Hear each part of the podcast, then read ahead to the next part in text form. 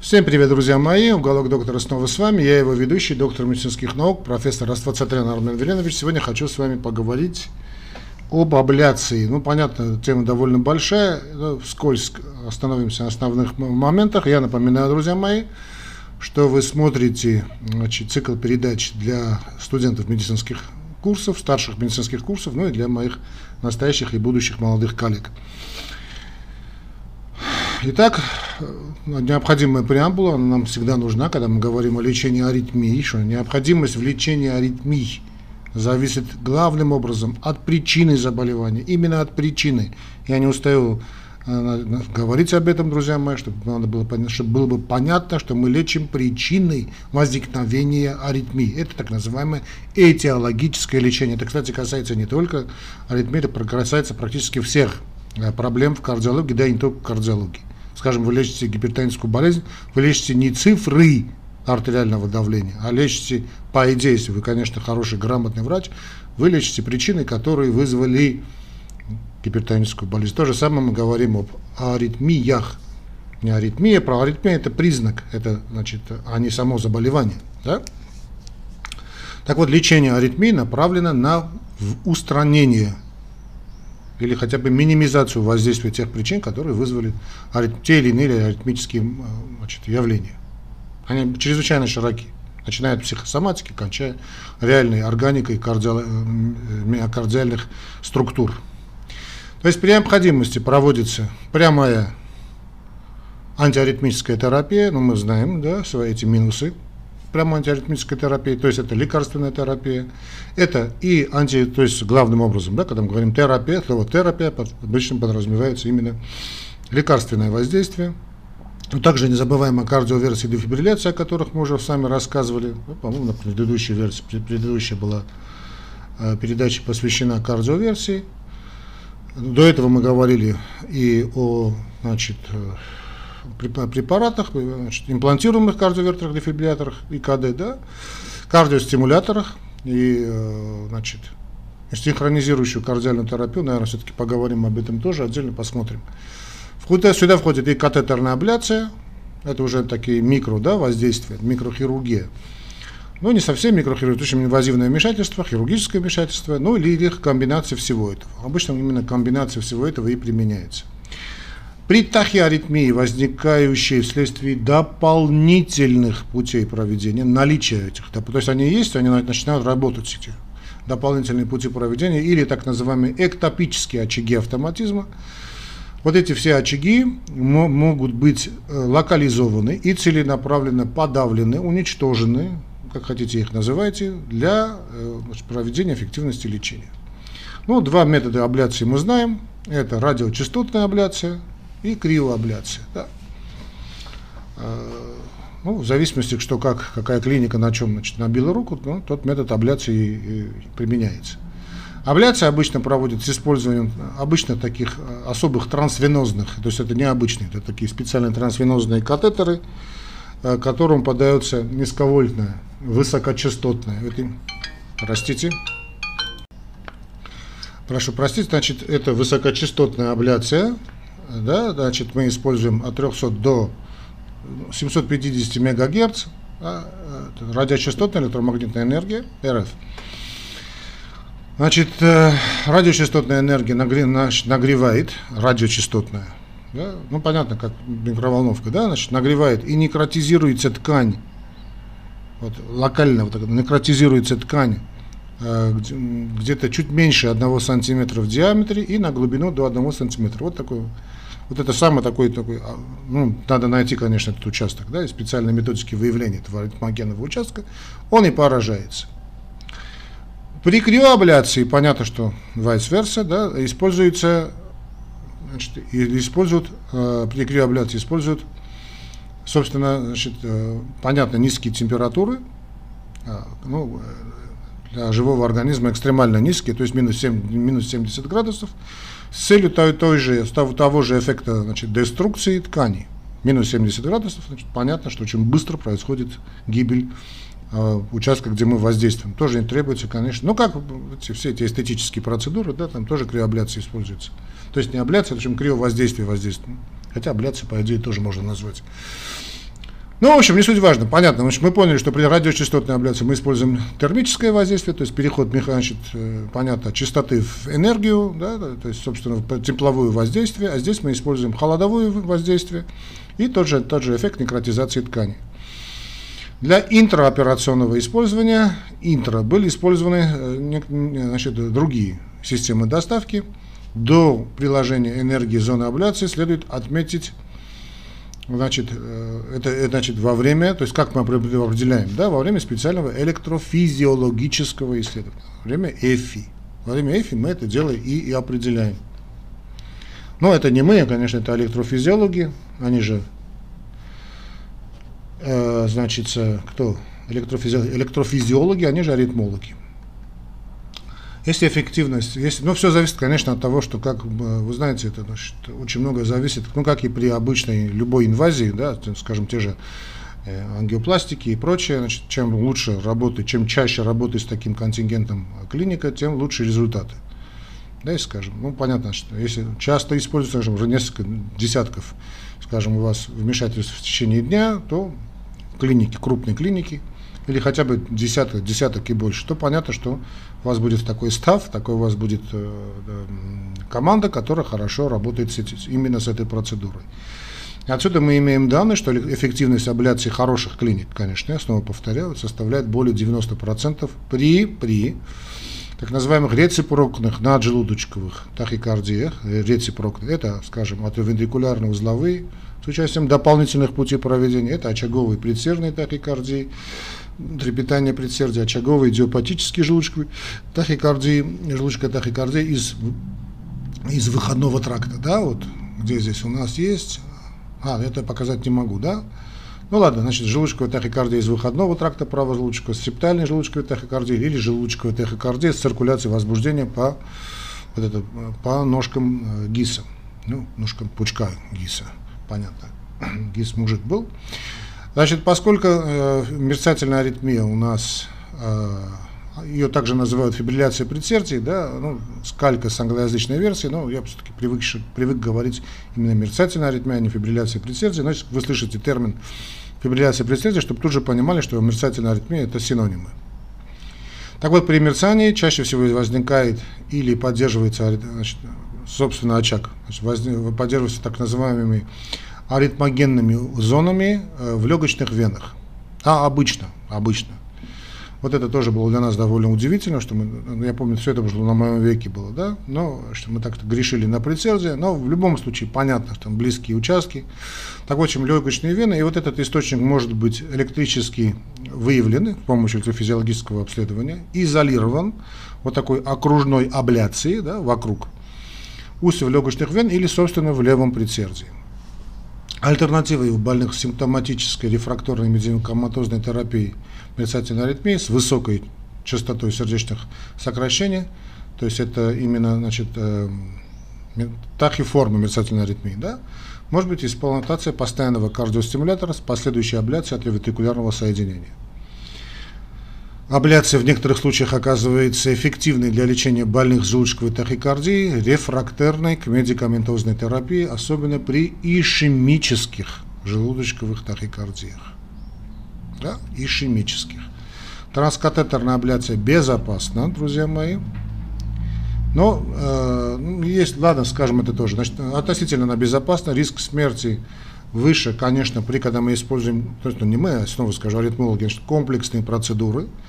Смертность составляет где-то менее 1 на 2000, это хорошие клиники, да, при некомплексных процедурах абляции, но может достигать 1 к 500 при проведении изоляции легочной вены в процессе абляции для больных с мерцанием значит, или желудочковой тахикардии. Осложнения включают повреждение клапанов сердца, значит, стеноз или окклюзию легочных вен – когда мы лечим мерцательную аритмию, инсульт и другие эмболические осложнения.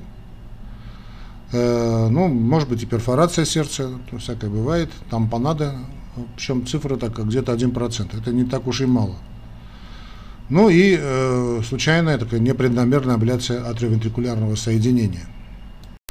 Давайте мы все-таки, э, ну да, я сейчас до, до, допусть, до, дополним эту часть, потому что все-таки я знаю, что кроме больных, э, так, простите, кроме студентов и врачей, именно больные, там, интересующиеся, так скажем, люди, э, смотрят эти мои передачи, да, вот эти циклы, уже много я поступ, получаю писем, и, знаете, у меня такое вот состояние, вот сейчас я не знаю, как себя вести. Поэтому иногда буду давать такие вставочки, да, э, как в англоязычной версии я начал делать, также и здесь, значит, для больного. То есть, друзья мои, значит, э, вот э, если вам или вашему близкому там, назначили какую-то абляцию сердца, оно обычно у нас так скажем, как я заметил, может, я не такой не узкий специалист в этой аритмологии, но замечаю, что все-таки часто у нас катетерная, радиочастотная катетерная абляция используется.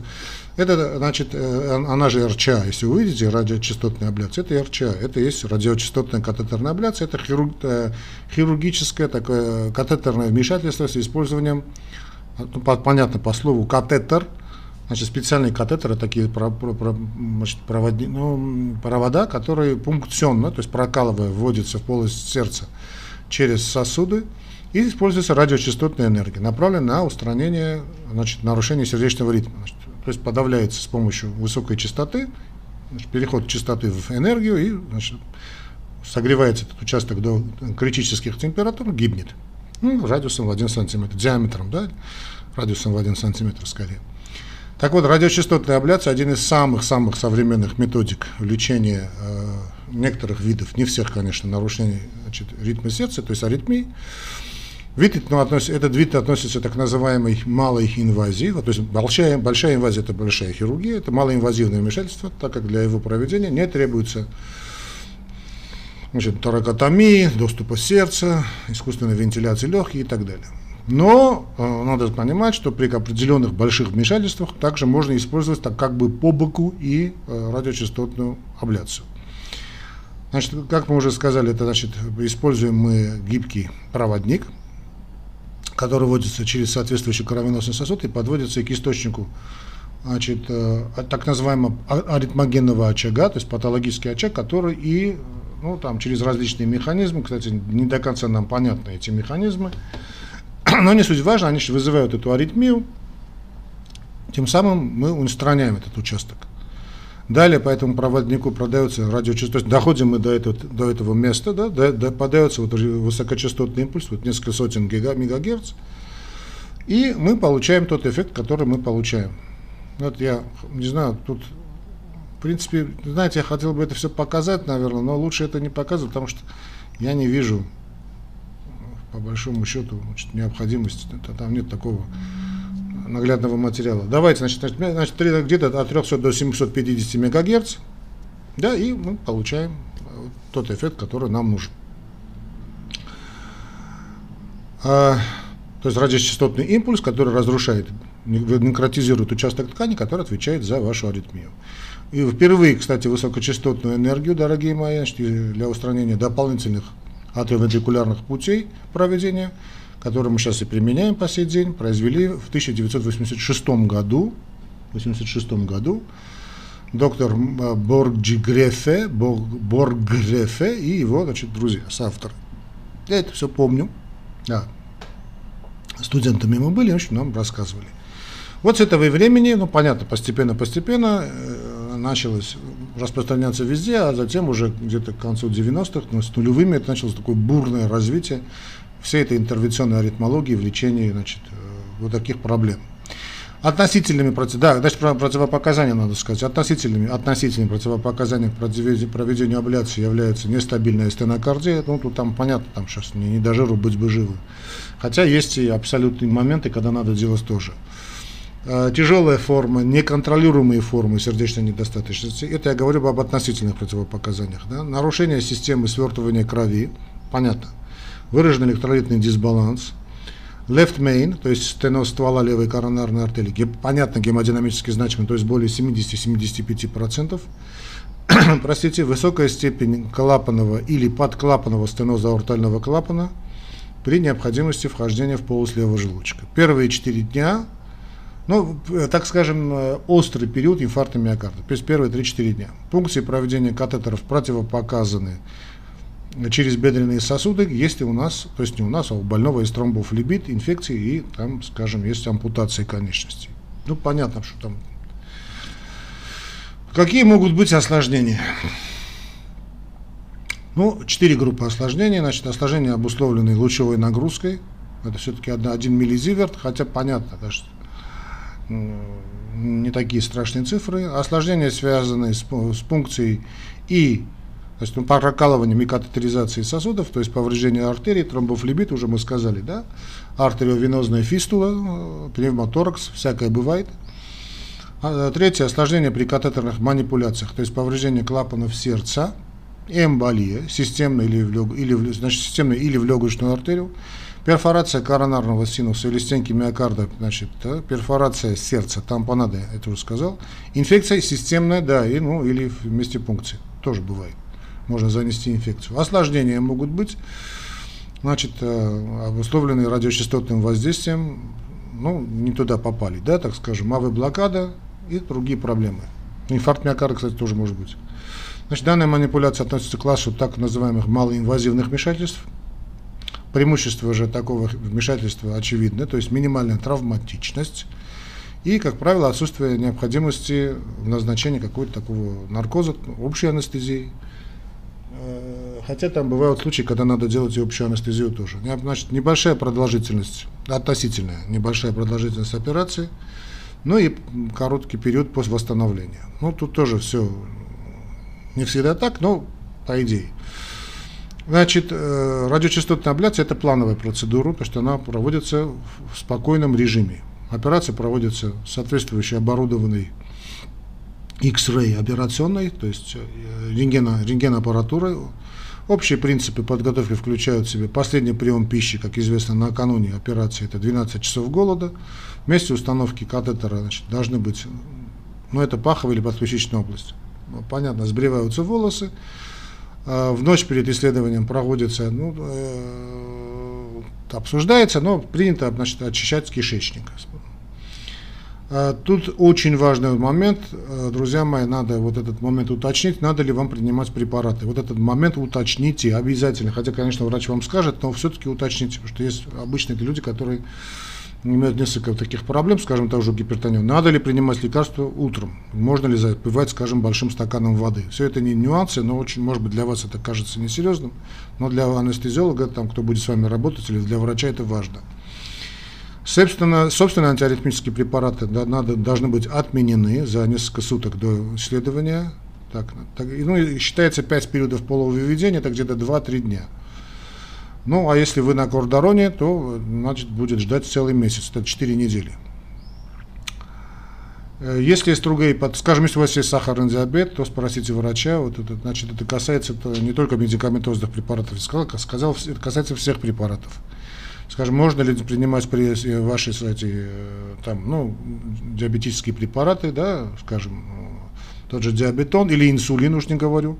В общем, все эти моменты устаканьте.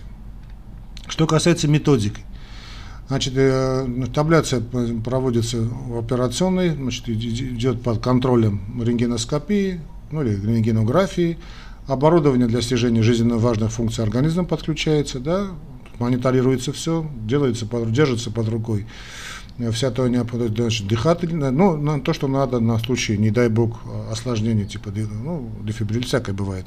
Дефибрилляторы, дыхательные аппараты, мониторы, это касается, кстати, любого вмешательства. Специализированное фимоборудование для записи поверхностных электрокардиограмм, внутрисердечных электрокардиограмм, значит, специализированные электрокардиостимуляторы, защитное оборудование для больного и персонала, он специально все это, фартуки, костюмчики и так далее. Ну, в принципе, в принципе, значит, э, думаю, что на всем остальном нам оставаться, не останавливаться обычно не надо, да, я думаю, понятно, о чем идет речь. В принципе, давайте на этом мы сегодня остановимся. Друзья мои, э, большое вам спасибо за внимание. Э, сделаем так, значит, не забываем о том, что вы должны поддерживать уголок доктора, нашу передачу. Значит, ну, действительно же, я считаю, что должны, то что наша передача она существует благодаря вашим пожертвованиям, друзья мои. Описание, значит, вы найдете значит, наши реквизиты. Они очень простые, кстати, они, это все российская система. В описании к этому ролику в YouTube вы найдете. Прямо в описании вы найдете, значит, там, там три опции. Первая самая легкая, самая простая, самое надежное, это визитка Юмани, визитка Яндекса. Кликаете этот линк, и он переводит на ту страничку, и вы делаете тот перевод, который вам удобен, с той системой, которая вам удобен, которая, которая вам наиболее приемлема. Вторая, вторая опция это использование, значит, собственно, да, Яндекс Юмани, это, это Яндекс кошелек. Да, цифры Яндекс кошелька, Юмани. Ну и третий вариант это такая мастер-карточка, такая древняя методика, зависит от того, где вы живете. Так что любой помощи мы будем благодарны. Я желаю вам здоровья, следите за нашими передачами, здоровья вам и умения лечить ваших больных, друзья мои. Значит, жду вас на следующих, жду вас на следующих наших передачах. Пока, пока, пока, пока.